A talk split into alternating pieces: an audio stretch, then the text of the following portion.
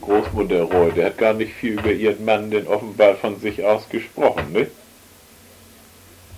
Ob sie was von, Von von sich aus über ihren verstorbenen Mann mal gesprochen hat. Also wie du jetzt über deinen Vater sprichst. Es gibt ja, Nein. könnte doch sein, dass sie so Nee. etwa ihr Herz voll war und immer noch sie Nein. dachte an den Tod. Nein. Nee. Vielleicht, anfangs wird es ihr zu schwer gewesen sein. Ja, und dann war da die Grenze. Wir sind ja dumm gewesen. Großmutter, erzähl doch mal von deinem Mann. Naja, das hat man eben nicht gemacht, ne? Ich meine, er muss ja auch sich irgendwie, wenn man dem glauben kann, was da drin steht, soll er sich ja, was sich nachher fortgesetzt hat, bei seiner Frau zum Beispiel um die Armen und Waisen verdient gemacht haben, weil er ja da im Vorstand irgendeines Vereins war, der sich um die Armen kümmerte. Also er muss irgendwie auch eine soziale Ader gehabt haben. Ne? Genau, nicht? Über das Das weißt du, wie er ertrunken ist. nicht genau. Er war, es war furchtbarer Sturm, viele Menschen am Ufer, wie man das früher viele nennt, und es war ein Boot nicht richtig verteut. Und da ist er mit einem von seinen Leuten mit dem Ruderboot rausgefahren. Zu dem, das lag, wie nennt man das, vor Anker oder Mhm. War das, gehörte das in ihm das Boot? wie? Gehörte ihm das Boot, was Ja. da schlecht verteut war? Und das Nein, war bei durch den Werft- Sturm war irgendwas nicht in Ordnung. Das, das war bei seiner Werft sollte man wegen repariert werden, also ein fremdes Schiff, das ihm anvertraut war. So etwa habe ich mir das zurechtgelegt. Das war Ja, weiß man das? Hm? Weiß man aber nicht genau, was das nun für ein Schiff war, was ihn da bewogen hat, dahin zu fahren, um es wieder festzumachen.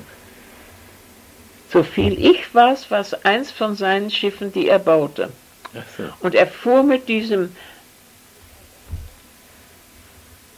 Mitarbeiter, was war das, Angestellter oder was, raus und brachten das Boot in Ordnung und sie kamen zurück. Und da sind sie über eine Ankerkette oder Verteuung oder was, ist ihr Boot gekentert. Das weißt du.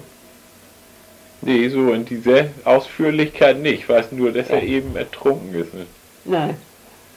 Da ist das Boot gekentert und er hatte Wasserstiefel an.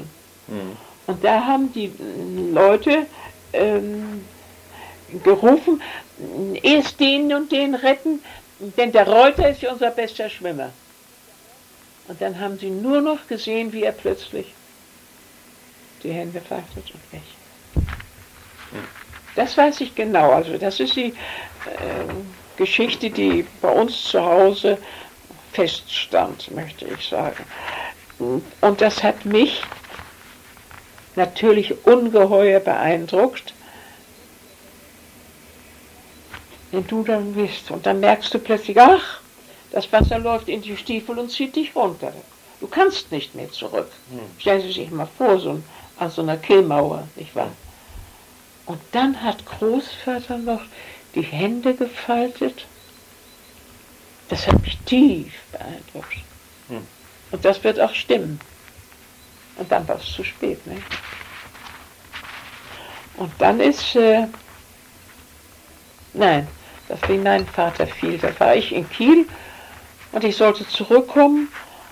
Und da sind Onkel Otto und Tante Ida gekommen und Großmutter winkt mir am Berg. Sie wohnte ja da oben am Düsternbruck. Und im selben Moment sieht sie, wie Otto und Ida kommen. Und da wusste sie Bescheid. Und als ich noch mit ihr Mittag aß, hatte sie vollkommen schwarzes Haar. Oder ganz dunkel.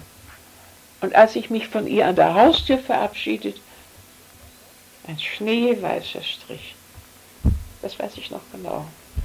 Also so hat's.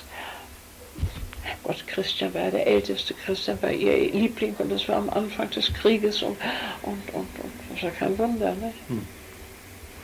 Was, das hat er so erzählt, dass das, das hat er so erzählt, dein Vater, dass seine Mutter binnen eines halben Tages weiß geworden ist.